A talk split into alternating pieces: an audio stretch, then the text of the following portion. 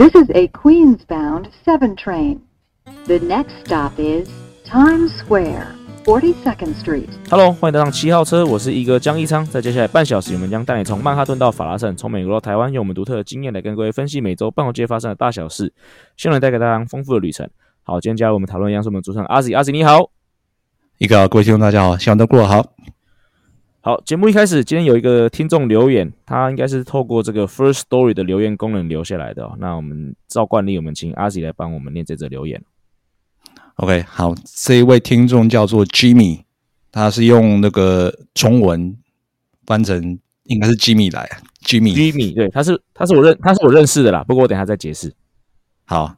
好，他留言内容是：首先恭喜毅哥收到上大联盟的电话，期待可以在电视上收听到这个熟悉的声音。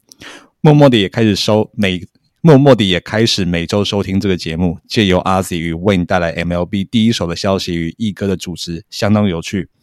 另外，能够做周更真的很厉害。照这个进度，明年五月就可以达到一百集。希望七号车周记继续带给大家更精彩的内容。挂号。另外问一下，毅哥与阿 Z 在台湾哪里有吃过最像美国 Chipotle 的店吗？挂号结束。对，谢谢这位听众 Jimmy 的留言啊。那其实他就是、阿 Z，记不记得大概是两三个月前，我不是有上一个那个 Podcast 节目嘛？我好像有分享过。是讲那个一跟跟跟跟运动科学有关，是不是？对对，讲训练，对，就嗯 对体育小老师。哦，这个节目的名字叫体育小老师。那其实 Jimmy 就是那个节目的主持人啊。那哦这个对那个节目主持人就是 Jimmy 跟他老婆 Abby。那其实他们两个、呃都是应该都是上班族，可是他们两个就是对于训练，包括对于这个所谓的建立三项啊，包括举重都非常的有热衷哦。所以说他们自己有做 podcast 节目。然后呢、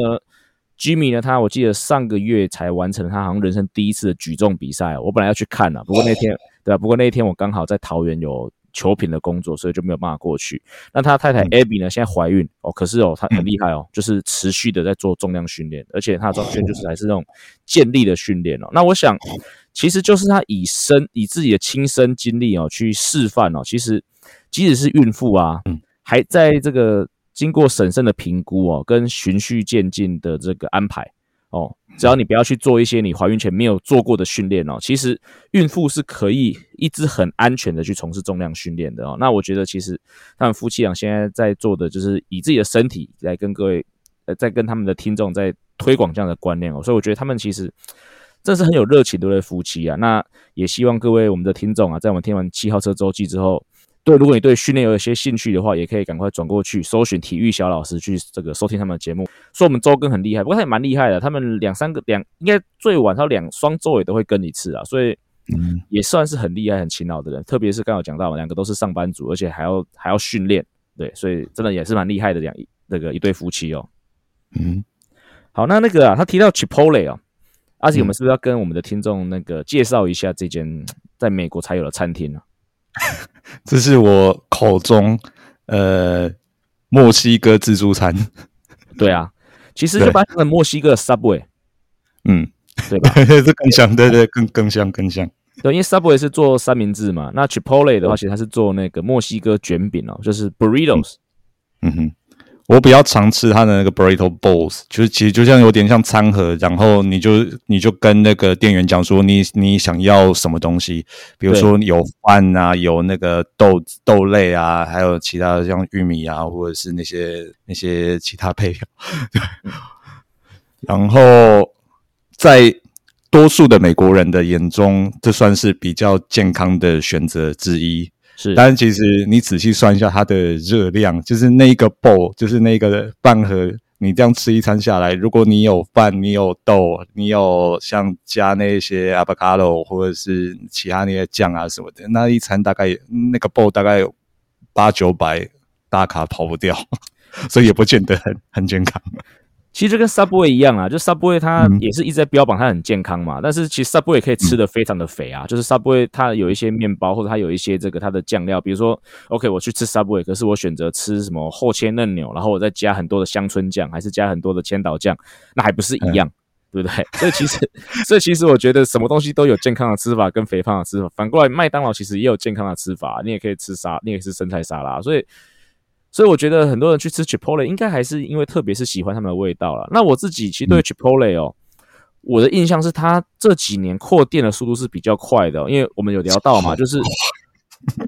我其实还在纽约读书的时候啊，我是我在纽约是没有吃过 Chipotle 的，我第一次吃 Chipotle 是一直到我到凤凰城工作之后才第一次吃 Chipotle。然后所以我们那天看到这个留言，我们我们自己有稍微聊一下嘛。然后阿信你有给我看是 Midtown，光是纽约的 Midtown 那个周围是不是就有十几间分店还是怎么样？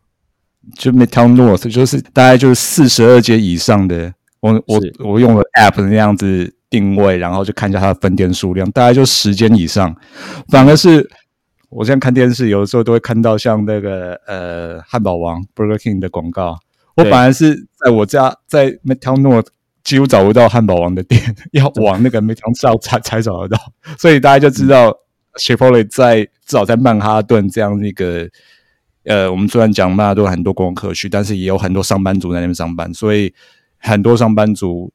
可能就是像午餐啊、放班时间，就是就是会把 Chipotle 当当做他们的一个用餐选择，所以大概就知道说，这样这样一家餐厅，至少在过去十年，在美国是非常的蓬勃发展的。对啊。不要说美国人哦，我很多台湾的朋友啊，我知道有去过美国，我跟他聊到，包括这位 Jimmy 啊，那甚至包括我之前跟以前我们球队的前同事一些防护员，我们带他去美国，他吃过 Chipotle，他也是赞不绝口。另外就是现在魏全龙的那个叶军章总教练，聊到 Chipotle 的时候，他也是眼睛会发光哦，就是会觉得说那个好像是他在美国吃过排名前几名好吃的东西哦，所以不知道可能。我觉得啦，跟 Subway 比起来，因为毕竟墨西哥的这个 Chipotle 啊，它是有米饭的，所以可能对于亚洲来说，我们会比较懂这个东西在吃什么。那相较于 Subway，它就是吃面包夹肉嘛。那可能对于很多台湾人，如果爱吃米饭、爱吃饭食的人，可能就觉得说这个东西好像吃不饱。那 Chipotle 对他们说是比较相近。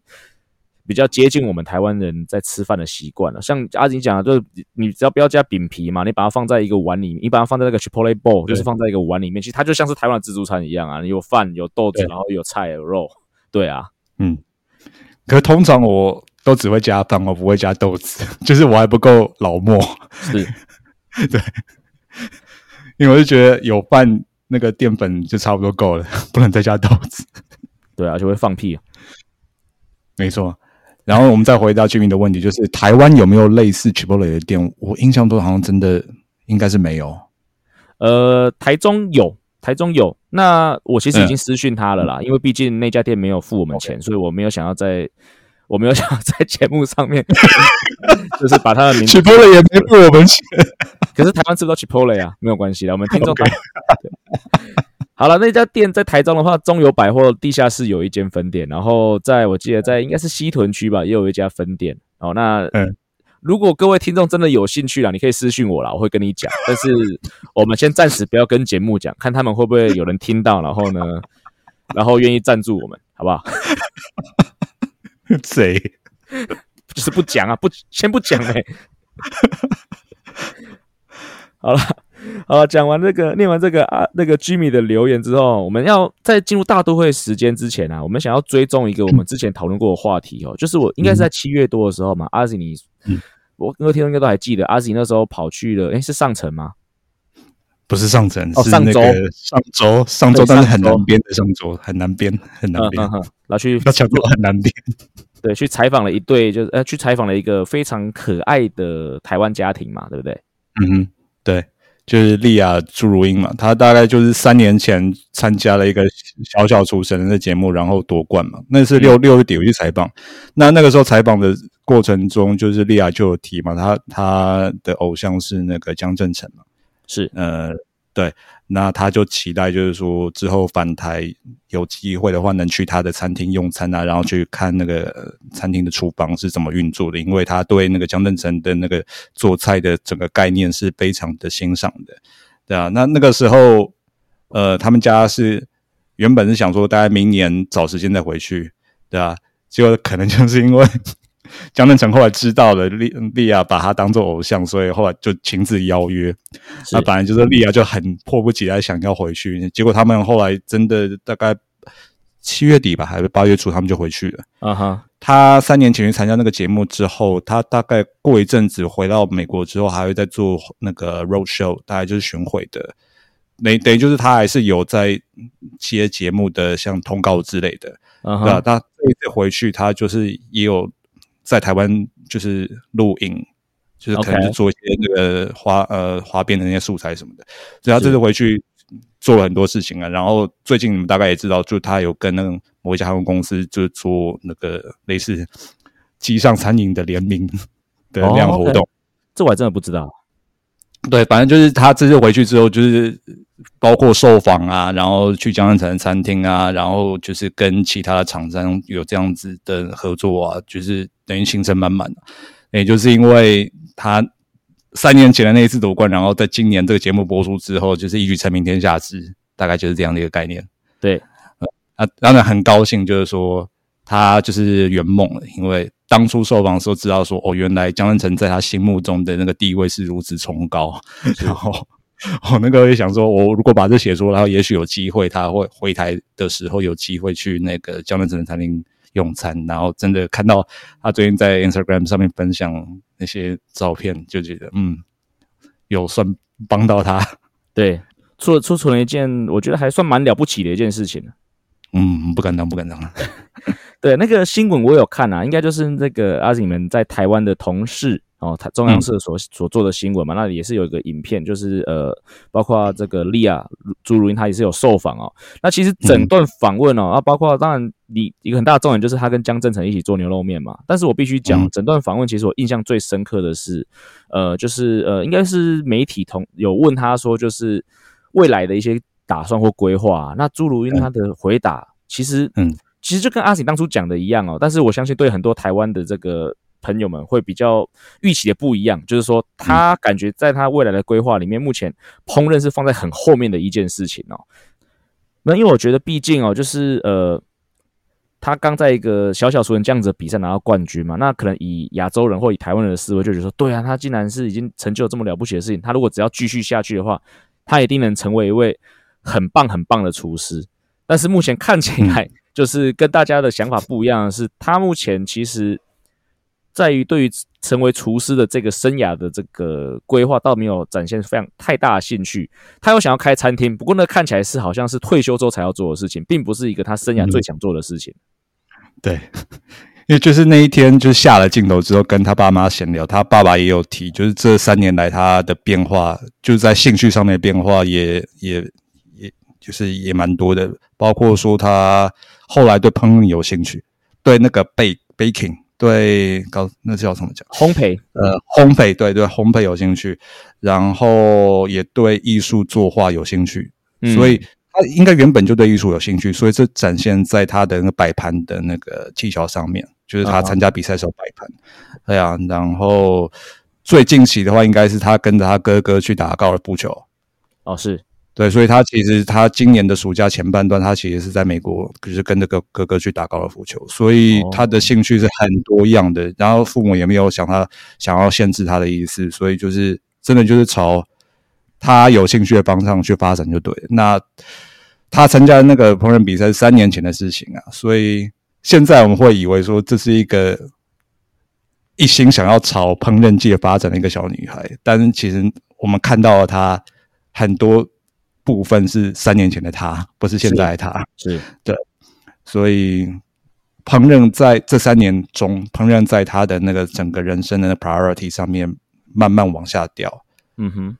我猜我觉得有这样子的情况啊，但是并不是说他对烹饪就完全没兴趣了，只是他现在可能不会把烹饪当做就是未来志向的第一名，我只能这样说。不过我觉得这不是坏事诶、就是嗯。其实以我对美式教育的了解啊，就是本来美式教育就是很鼓励这个小孩子在比较年轻的时候就多方去尝试，呃，多方去嗯探索他各方面的兴趣嘛。那目前看起来朱露英就是在做这样的事情。那甚至是我觉嗯得在年在小孩在年轻的时候，更重要的是一个建立 character 嘛，建立一些人格特质的一个时的一个时间点。因为你如果有好的人格特质哦，其实不管你最后的生涯选择是什么哦，其实我相信都可以做出一定的成就嘛。那那我想，即使他今天是对这个烹饪是有兴趣的，那可是对烹饪是有天分的，但他现在这个是这个时间他没有兴趣，其实也没有关系啊。也许有一天他各方面尝试之后，他自然会去选出一个他最擅长而且他最有兴趣的生涯。那我觉得这个的确是可能对于很多台湾人是不习惯的东西，但我觉得对一个不管是对于任何人的一个长期发展来说，本来就是一个很是个很是很乐见这样的现象。我也觉得，嗯，好，讲了这么久哦，那我们在我们中午要进入我们大都会战报的时间了。那呃，上个礼拜要聊的两个系列赛呢，分别是先跟费城打一个四连战哦。那费城的四连战呢，我直接先讲结论，就是三胜一败拿下来。那其中最精彩的一场比赛，应该就是礼拜天的第四战哦。那第四站那天，我记得，因为我们上礼拜录音的那天刚好就是美国，就是台湾时间的礼拜天晚上，所以我我所以录完音之后，我在剪剪片，剪片完之后呢，然后刚好那天因为这样比赛是大那个费城跟大都会的比赛，刚好是那天 MLB TV 的 Free Game，所以我就把它切开来，然后就想要切开来，就呃，因为那时候时间时间蛮晚了，因为台湾时间一两凌晨一两点嘛，我想要切着，然后我就睡觉嘛，那结果呢，我一两点切着睡觉，然后早上呢。我被 Gary Cohen，我被 Gary Cohen，就是大都会的这个 Play by Play 的那个主播朝吓醒，就是那个 我被他的全他的 Home Run Call，应该就是那个谁 Mark Canna 的全垒打 Out of Here，大喊一声，我被他吵，我被他吓醒，而且吓醒两次，就是五点多我记得先一次，然后六点多再一次。然后，所以说这场比赛因为英语啦，所以打有够久，从到领从台从美国的领时间那个下午一点多打到晚上，我靠，打到他们五晚上五六点，看看起来，嗯，对。那这场比赛其实为什么特别凉呢？因为其实刚刚有提到 Mark Canna 两度开轰嘛，那其实大都会是从三度落后哦，然后每次都可以追平，然后最后是逆转。第二次第二次的追平就是 Mark Canna 的一个三分炮。哦，先追平了一个三分的差距。那第二到最后呢，在九局上面又打一支两分炮，一度一度呃一举逆转，然后最后拿下胜利哦。那这场比赛呢，其实因为呃大都会在之前在先发投手有一些伤兵嘛，包括这个 Carrasco 啊，包括台湾 Walker 这些伤势，然后再加上因为最近连续两个礼拜都有双重战的状况，所以大都会的这个先发投手有点捉襟见肘哦。所以那场比赛排出的先发投手是这个 Jose Bulo，那他的确是。呃，不服预期啦！我觉得前面第一局差点投不完。不过呢，第二任投手 Nate Fisher，哦，最强银行员哦，上来是我记得是投三局无失分吧，对不对？对对对啊。然后后来他投完这三局无失分，然后最后是捡到这个胜投之后呢，其实那个很多媒体就有说，这个这个 Nate 那个 Nate Fisher 啊，在今年加就跟大都会签下小联盟约之前啊，他是在是他是在银行里面当理传理财专员的，就是一一度放弃棒球哦。所以说，或者所以说后面很多人也是就是用这个最强银行员哦来称呼他哦，这个也是呼应了台湾河库的这个吴森峰，也是最强银行员。所以现在以后是不是就是球队要没投手了，就要去那个把侦查的眼光放到银行界？对。不过我觉得啦，这个从这个最强银行员哦这件事这个事情，我再回到刚才利亚在讲这件事情啊，就是你看到就是美国的。美国，你可以看到一个棒球选手，他在不打棒球之后，他竟然可以去选择在银行当理财专员这件事情，就知道说，其实他们即使在求学时刻选择打棒球，但是他们还是有去培养其他的 career path，而并不是说把所有的这个把所有的这个生涯都押宝在某一件事情上面啊。所以我觉得这个也还，所以我觉得只是现在突然想到我们刚才讲利亚的这个话题，这个稍微有点呼应哦。嗯。然后另外一个比较可惜的是，就是我们还是很高兴说这个 Nick Fisher 好像是阿姐说这个可能是我们牛棚的左头姐哦，结果隔天 DFA。但是我觉得如果我没有追他最近的那个动向啊，就是如果真的没有球队捡他，然后你们就把他下放下放到小联盟的话，我觉得之后应该还是有机会把他拉上来。对啊，因为我觉得至少他有在这个大联盟的教练团面前表现，而且是应该是有留下深刻印象的，所以。嗯，就像阿 Z 讲的，如果事后还真的有一些需要的话，我觉得 Nick Fisher 应该是会有机会再度的登上大在大联盟登板哦。嗯，对，费城这个第四战呢，还有一件事情要讲，就是其实费城很可惜是说他们这场比赛打线，因为毕竟我们排出的是菜鸟先发投手嘛，所以费城打线是有发挥的，可是他们一支的他们投手也守不住，一直被追平。那嗯，我就想到啊，因为这场这场第四战啊，费城本来是另外一个先发投手排表定要先发，但是他不敢投。所以才会让，所以才会有这样的状况。阿 你知道我要讲谁对不对？就雷神啊，对，就雷神啊。就是因为从雷神交易到这个费城之后，我们就一直很期待说，就是他到底什么时候对大都会嘛？那上一次其实费城来到大都会的这个主场 City Field 打三连战的时候，那一次本来他就表定没有要先发，所以我们就知道 OK 好没有表定嘛，那我们就等下一次费城。那可后来呃算一算就说，对啊，那这个四连战总会遇到了吧？而且那时候看就是应该就是礼拜天两班就是雷神要丢，结果结果又排掉了。对不对？我觉得一次你那上次上在天使系列赛你排掉，我觉得 OK，你可能是真的疲劳或者什么。结果你两次都排掉的话，那我真的觉得真的是巨战啊！我，觉得从今年原本在天使，然后之后季中转到费城人，好多次感觉都有机会对到，但是他后来都是这个的那个的原因，然后没有上阵。真的，我觉得内情有点不单纯，应该就是特意在闪啊。那闪的原因其实我不知道哎，可能真他真的觉得。心理压力会特别大吗？是不是就是真的？这个也不是无法去了解啊。逃逃得了一时，逃不了一世啊。对啊，讲这样讲个很实在的啊。你们大费城现在也是在外卡嘛。如果你真今天真的在国联，如果又遇到大都会，你要投，你还你还能闪吗？对不对？嗯，这个我觉得就像阿讲，逃得了一时，逃不了一辈子啊。你如果你真的今年费城有希望在这个季后赛走得远的话。那真的不小心遇到大都会，你真的必须要雷神出来投了吧？对啊，所以我觉得这个 可以继续观察下去啊。嗯，大都会的棒子准备好了，我觉得大球迷也准备好了。球迷应该拿榔头吧？对啊。好，所以结束了费城的这个四连战之后啊，那就接下来迎接就是杨基的二连战哦。那其实那时候跟杨基二连战开始之前呢，大家都一片看好。大都会哦，因为毕竟我们一开始是本来表现是 Scherzer 跟 Degrom 嘛，但后来 Degrom 被往后推哦，排上了修了一阵子台湾 Worker 让他先发，也让 Degrom 可以喘息多多两天喘息的空间。然后考虑到杨基的近况哦，我们一度都觉得说好像呃对大都来说这两场比赛会很轻松的拿下哦。不过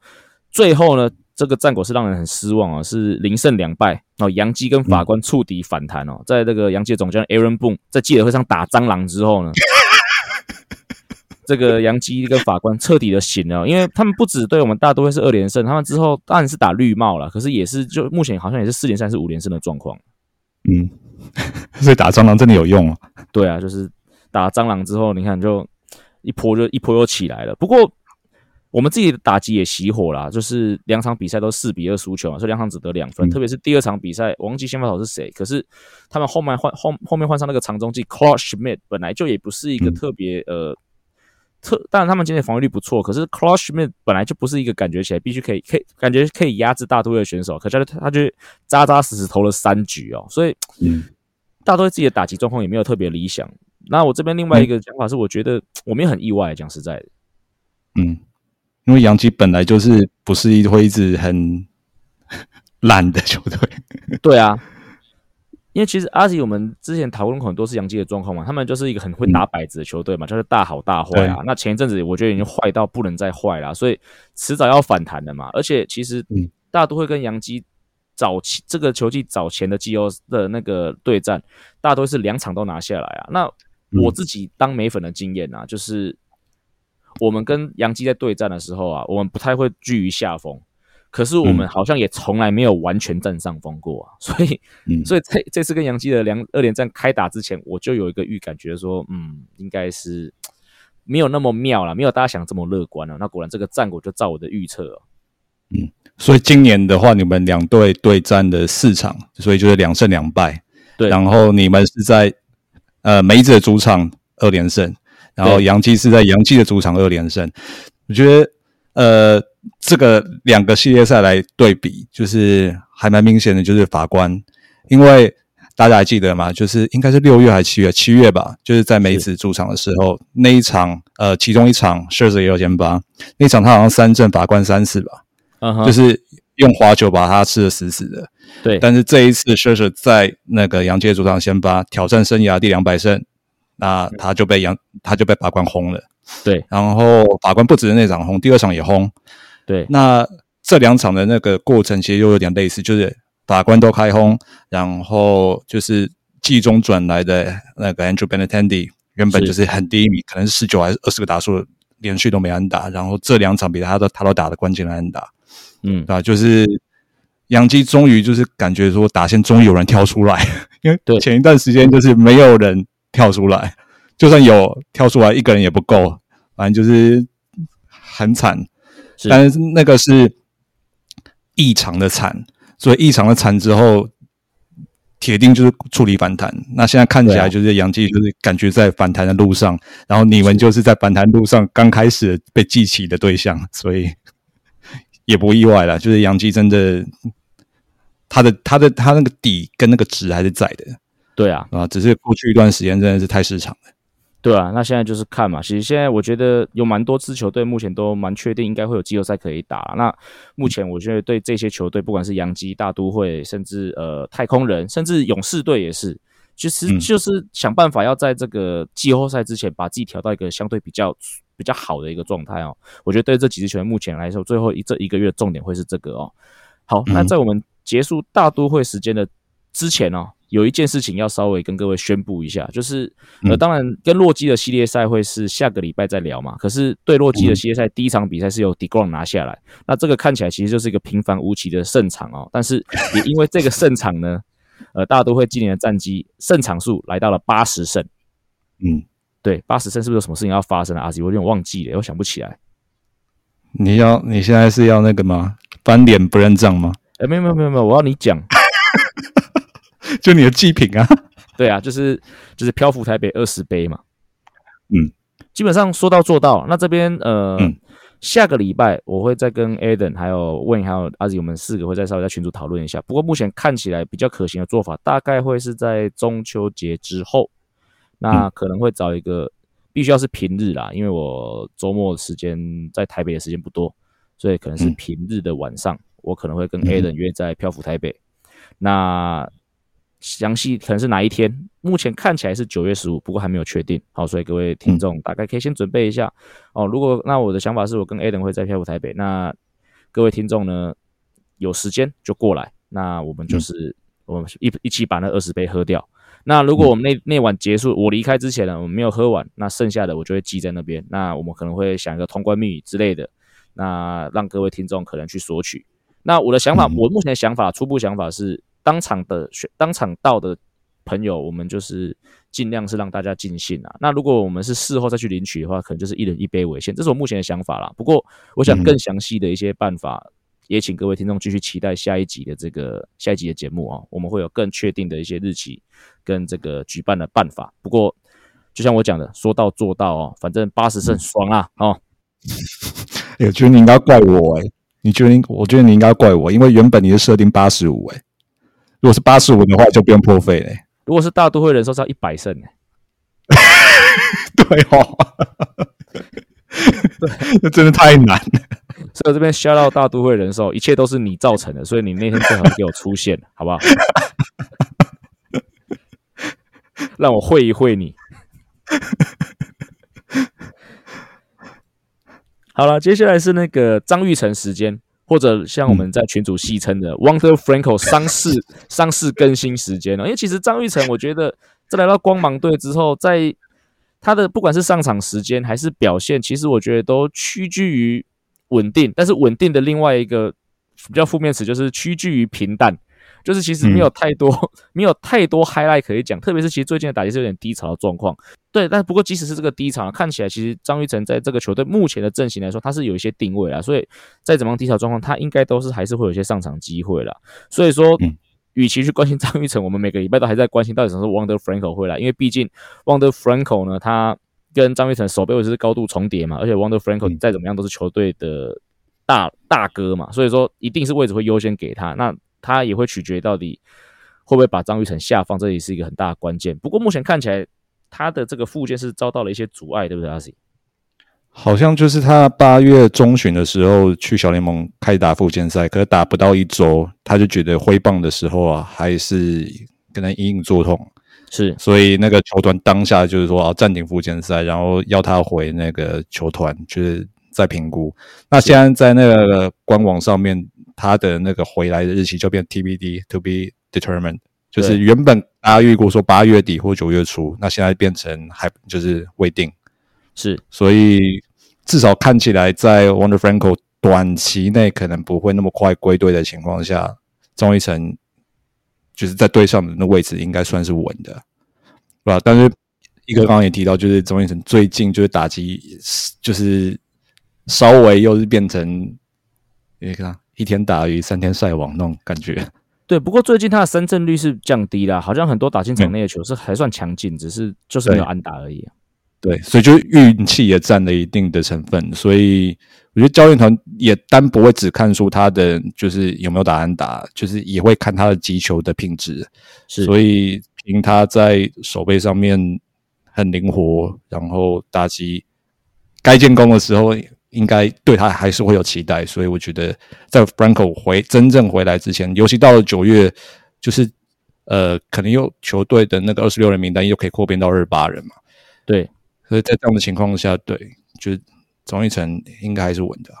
应该是可以一直到季末都可以看到一路看到张玉成的。那可能到时候季后赛名单会不会带？也许这个到时候会是另外一个可以讨论的话题哦。嗯哼，好，接下下一个我们要做的专题哦，是一个。我一直很想做，可是阿喜一直不让我做的一个专题。我记得我大概至少问了，从大概八月初还是大概七月中吧，我看到这支球队登顶之后啊，我就一直跟阿喜说，我们想要做，我想讨论这支球队，我想讨论这支球队。可是阿喜一直说不行，不行，不行。那我不知道他今天吃错，我不知道他他这个礼拜吃出什么药，终于让我想要，终于愿意让我们聊这个球队了哈。所以我们今天要讨论的就是阿喜的最喜欢的球队，就是这个克里夫兰的这个守护神、守护者队。那为什么讨论这支球队呢？就是其实季初你看美中这个态势哦，你都会觉得说这个球队这个分区应该就是呃白袜队囊中物。那甚至一开季的时候，那时候双城队是有一甩去年的这个去年的状况哦，那一直在这个中区是领先的。可是好像一直从七月中还是八月初开始哦，这个。笑脸人呢，就取得了美中的领先了，而且我昨天看哦，目前是有一个市场的胜差哦，所以就想跟阿吉聊一下，就这支没有太多人注意到的球队，却可以领先美联中区哦，呃，到底以你这样每天看这支球队啊，他们到底是什么地方是做的比较好的？扣掉了梅子两支之外，因为这个你一直讲。哦，就是先回答刚刚一哥的问题，为什么我会答应？讲这个话题，就是某一部分是出于你们给了我们那个 Himenez，OK，这只猫的豹纹，OK，好，没问题，OK，不止 Himenez 啊，连 Rosario 都打得非常好啊，对对对对对，这两只啊，就确实就是有这两只，让我们今年在打击的那个打线上面不会太贫乏啊。好，我觉得要做得好，当然就是呃，投跟打都有一定水准嘛，就是投的话。先发先不用讲了，就是今年比较亮眼的，就是刘鹏表现了啊，就刘鹏至少排在全联盟里面，应该至少排前前十还前五吧，是。对啊，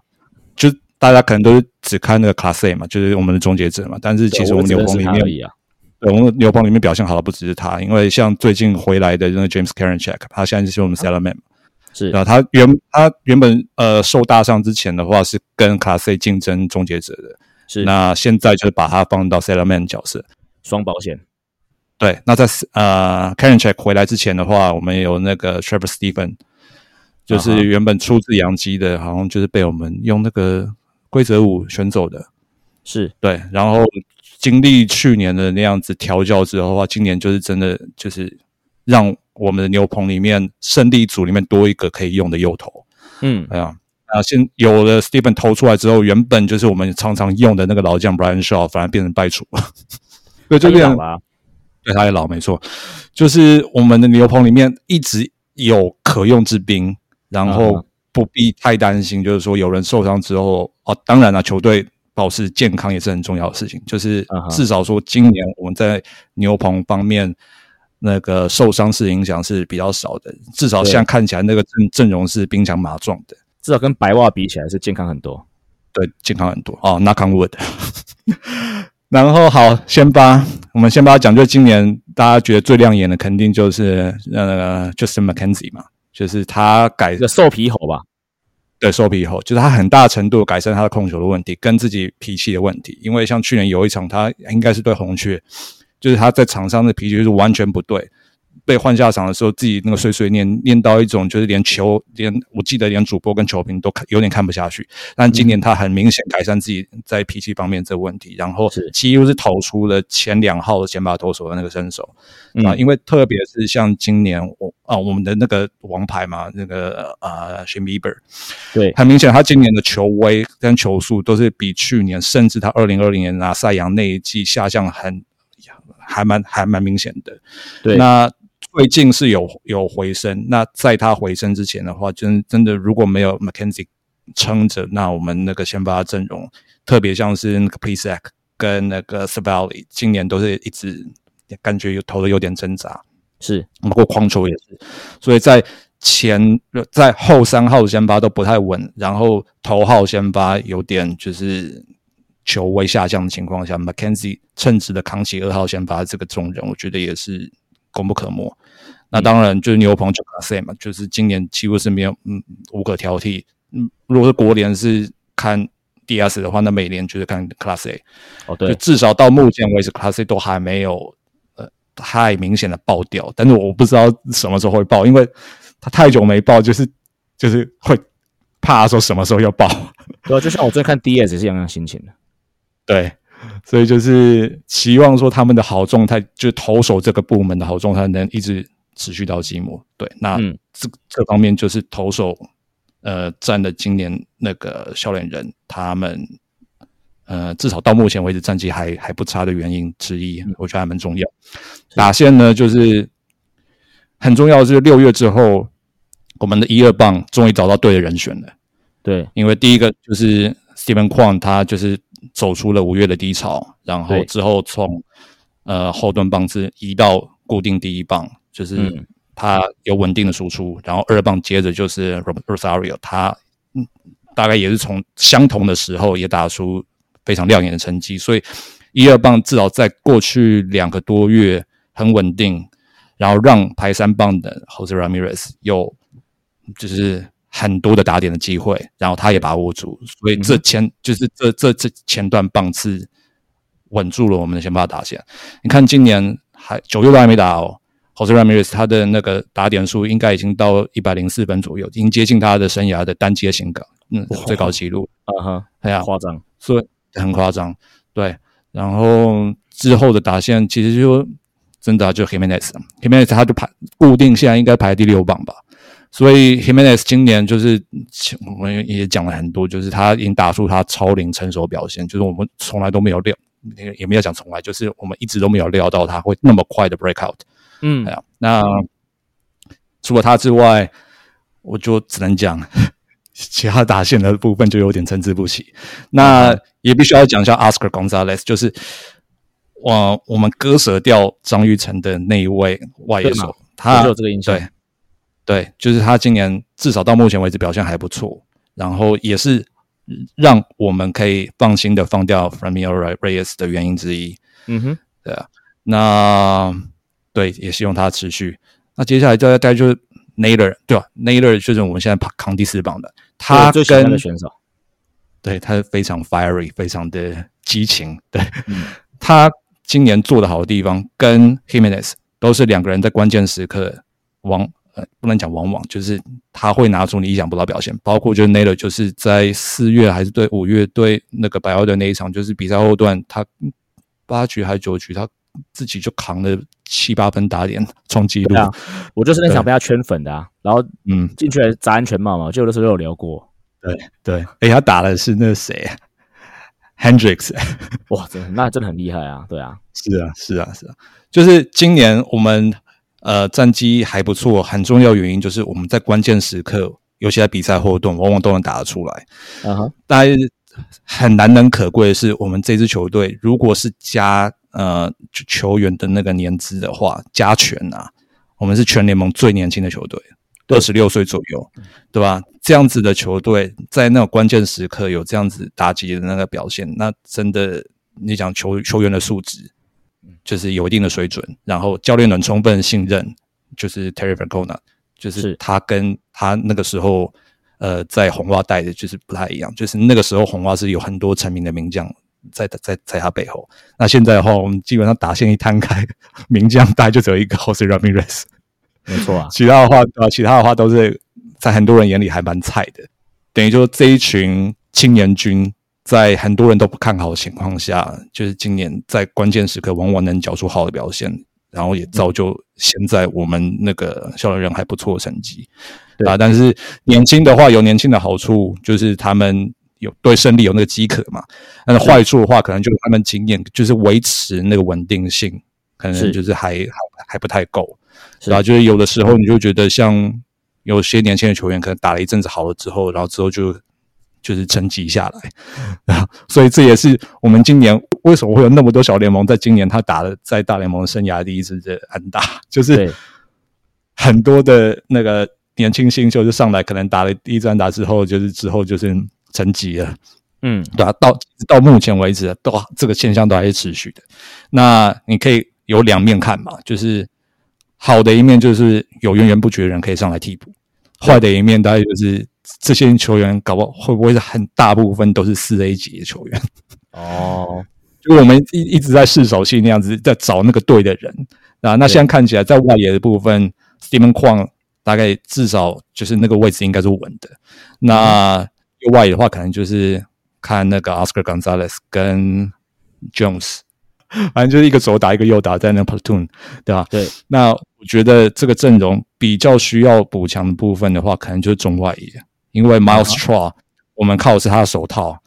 对，但是他今年的打击实在是低迷到一种程度，就是 九棒上来，真的觉得他是个自杀棒。OK，对他手套对球球队的贡献是是是五个，就就是就是就是 undisputed，但是他今年的打击太低潮了，所以我觉得这个打击的洞迟早要补起来的，就是除非就是说他今年可能就好，今年就这样过去，那明年的话，他如果再拿这样打击的成绩出来的话，我我不知道球队能忍忍他忍多久。即使说他在守备里面帮了球队很多，但是他打击如果打打不打不出来的话，我觉得他在在这个球队迟早会会被人替换掉。即使说我们今年季初的时候跟他续了，就是续了一个延长约，但是他今年这样打下去，我我对他都已经有点失去耐心了。OK，对啊，嗯，那另外的话就是其他像 Owen Miller 啊，或者是像其他的那些工具人什么的，就是他们是偶有佳作，但是很长一段时间大家都是沉寂的。呼应到我刚刚讲，就是年轻球员的，他们还在找寻他们的 consistency，包括说张玉成，他原本在队上的时候也也是这样子，这这是阵痛啊，就是在大联盟里面你要站稳，真的是一门学问。包括说好你的健身体健康，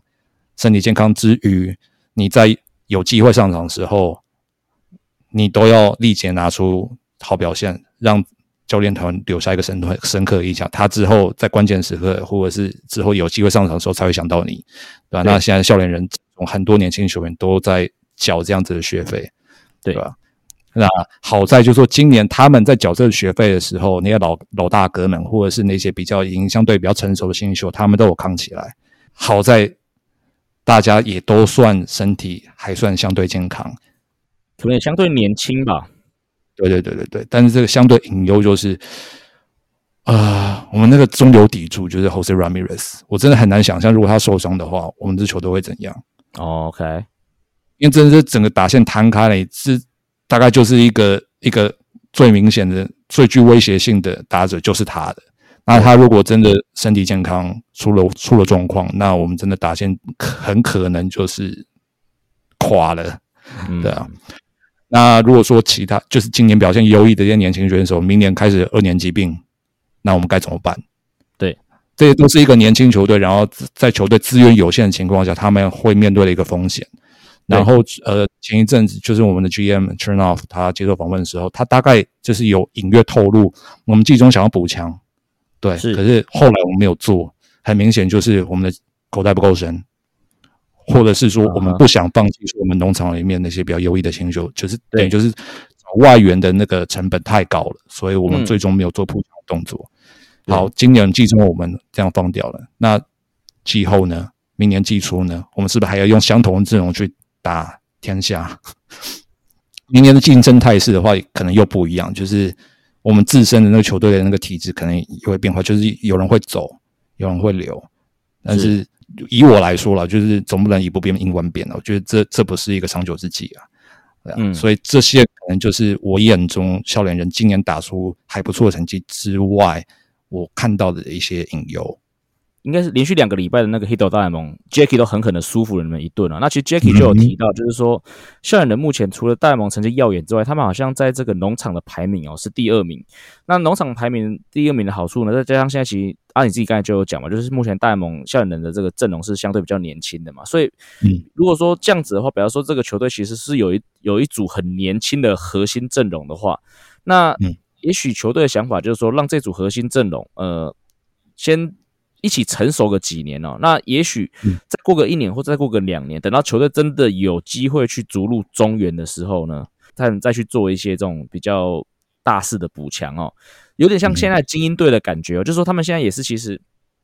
前几年在重建，然后把农场建构的还不错，然后有一些这个农场的这个选手也上来兑现了嘛，可是他们今年在交易大线。不要说你现在人不动，他还是当卖家，就表示说他们觉得，虽然虽然说现在这个战绩超过五成，而且还在外卡里面是有一定的竞争力，可是他们觉得今年就算挤进了季后赛，可能也还没有办法马上打到世界大赛或直接问鼎总冠军哦。所以在这样的状况下，他们宁愿选择像校园按兵不动，或者像金队还是用卖，就是固就是固守着自己的这个建军的步伐。我觉得这个目前可能是校园人的这个。为什么他今年在交易大是按兵不动的哦？那刚才阿喜自己讲了这么多，舒服包舒服也有，包括自己的球队隐忧也有讲。那其实按我就问了，呃，目前市场胜差嘛，美中会拿下来吗？我觉得还是很难讲，市场还是不够，因为就过去一阵子就是双城相对低潮啊，但是双城也不是弱队嘛，那迟早迟早会回归平均啊。那我们大概就是。这礼拜至少前两场对水手，大家就知道我们这打线有一点隐忧啊，所以我不觉得说我们现在市场生涯是稳的，因为还有一整个九月要打。对啊，我觉得应该也还要跟双城直接的对战吧。对对对对对对之后会很很关键，所以我我做校园那么久，就是 当然也某种程度上也是跟梅子米一样，就是会懂得把坏的先想起来放。对对对对对对对，就今年。打到这样子就已经够满意的啦，OK 的啦。因为季初的话，大家都是认为说预期啊，校园大概就五成上下这样子，八十到八十二胜这样，对吧？那现在看起来我们接近七十胜，然后还有一个多月还没的比赛还没打，那我觉得够了，够了啦，够了，OK，真的。所以完全没有把白袜队放眼里就对了。白袜队他们自己要先先清理自己的门户啊。你说，你说某位可能会打瞌睡总教练吗？需要旁边的球迷提醒说，该换换代跑的那个教那位总教练。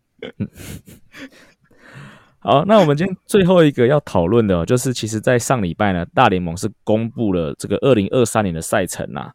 那当然，其实离明年还有一段时间啊，所以我们并不是要特别去讨论什么对战组合。不过，他在公布这个赛程里面，还是有一些呃。比较特别的一些亮点哦，那但最特别的地方呢，就是明年的赛程呢是所有的三十支球队跨联，包括跨联盟，包括同联盟，包括不同分区都会对战到哦。因为这是在以往是比较不同的，因为以往呃，当然同联盟的一定会遇到，那同分区会频繁的对战。那跨联盟的呢，当然你会一定会对到就是你的所谓的 rivalry 的那一队，包括梅子就是跟杨基嘛。诶，笑脸的 rivalry 是谁啊？红人，红人。对，那这个一定还会持续。但是，然后呢，再就是可能跨联盟每一年会遇到不同分，就是对方联跨联盟在不同分区的那几支球队。像今年，呃，今年国东就是遇到美呃美西嘛，所以我们今年打了天，所以像梅子今年打了水手，打了天使，打了太空人，打了绿帽。哦，那明年开始呢，就是所有球队都会对到。那另外一个特色也因为所有球队都会对到，所以本来呢，这是比较频繁的同分区的对战呢。本来同分区一年会打十九场，目前看起来阿吉是说是十三场哦。那阿吉，你对这样子的这个改变啊，你第一个时间的想法是什么啊？我第一时间的想法就是，总算梅子可以少打马林鱼，就 这几年腻吗？真的看着有点腻，就三不五时你就想到哦，又要对上鱼王。嗯，我我就想说，怎么又要对渔网？对，好像两个月打四次啊。对啊，因为真的是一年要打十九场，大概就是六个系列赛。对啊，那真的还蛮频繁。那基本上每个月都会遇到。对啊，有的时候一个月会遇到两次。对，就是球员自己打不腻，我觉得球迷看的也都腻。像大家都会上个礼上上礼拜连续两个礼拜就是勇士费城勇士费城啊啊，当然因为现在刚好这三队都在拼季后赛，所以这个 matchup 是好看的嘛。可是在这个之前是国民马林国民马林，那这样子的观赏性来说是比较缺乏一点点。对啊，就是大联盟他自己在宣传这东西的话，会讲说明年的赛程他们是用 balanced 来形容，就是跟以前相比，大概是过去二十几年相比的话是比较 balanced，就是每个球队他们遇到对战对手是比较平均平衡的，就是他比较容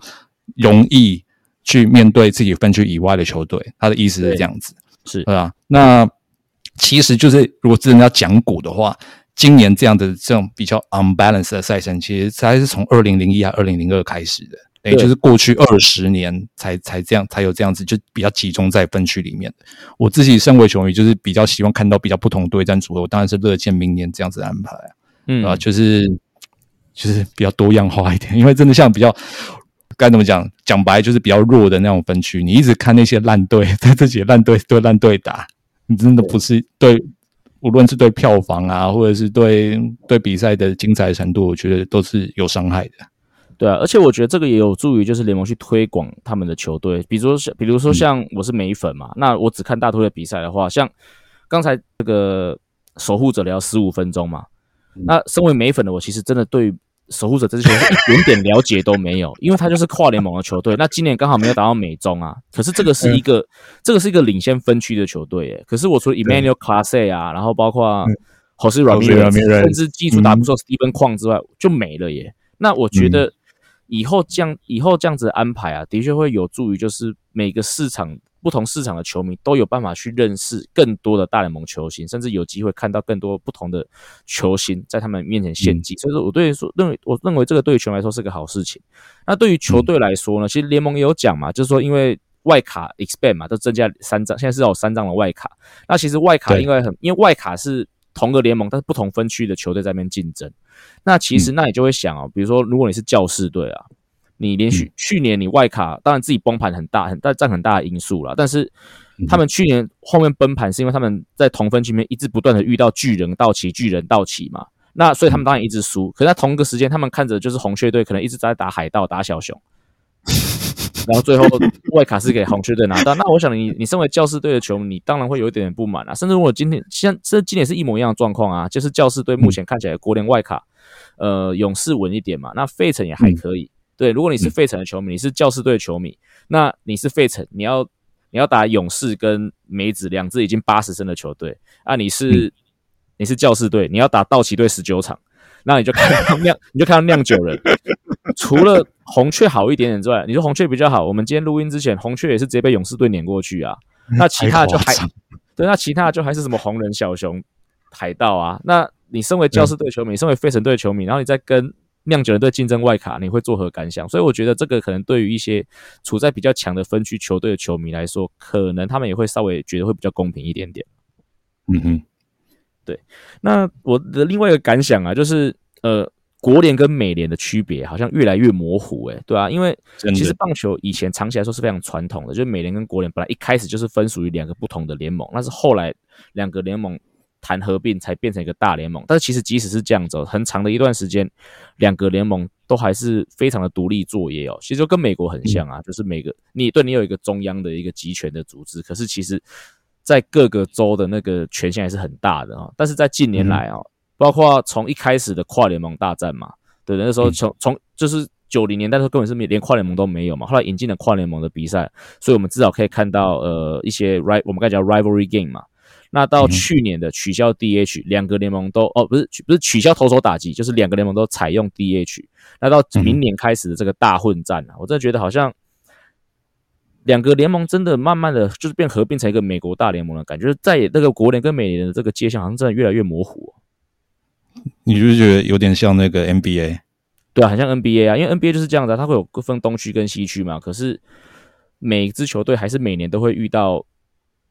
每每个球队还是每年都会遇到二十其他的二十九支球队啊，那只是说当然就是像像 MLB 一样，同分区球队会打个四场，那不同分区的球队可能打个两场，那变成说到最后分联盟跟分区的意义就只是在那个就是分区冠军的那个 standing，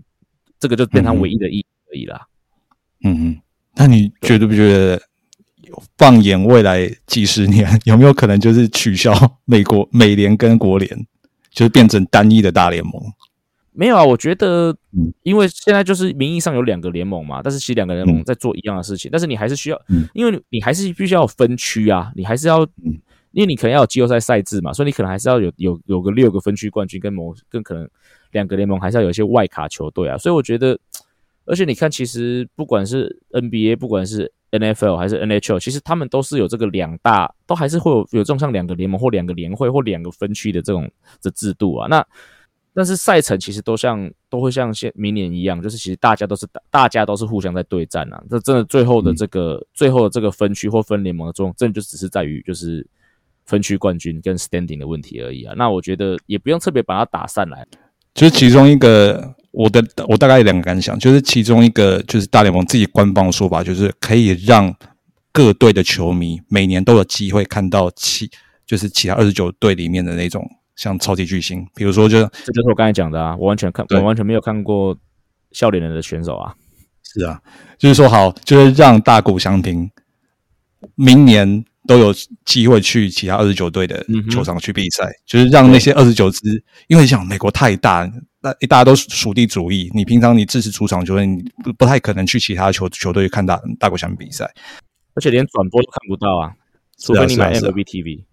嗯，对啊，那现在就是借由赛程的安排，让大谷翔平去巡回二十九二十九支主场那样子嗯，的那种概念。是但是就是牵涉到我第二个感想，就是明年的话，明年开始就这样子比较 balance 的赛程，嗯，球队的那种运就是行该怎么讲行动，就去去其他地方的那个机会变多。那这样子，如果英语联联赛之类的要补赛，可能那个难度就是那会变更 tricky 一点。也许吧，但是以前没有那么多跨联盟的时候，你还是你光是国联，你还是有东区跟西区啊。就是不管不管有没有跟美联球队打，梅子还是要去洛杉矶打道奇队啊，还是要去旧金山打巨人队啊。所以我觉得这个应该不会是个太大的问题。当然多多少少，因为以前会打同分区的十九场，那会在同个分区，表示就是比较近一点点，所以有一、嗯我觉得会有一点点的差异，但是应该不会大到说好像会变成是一个太严重的问题了，我猜。嗯，我也觉得。好，以上就是本节内容。如果喜欢我们节目的话，记得按下订阅。如果使用 Apple Podcast 的朋友，也请你帮我们五星推爆。我们今天节目就到这里，We're out of here。各位听众，我们下次见，拜。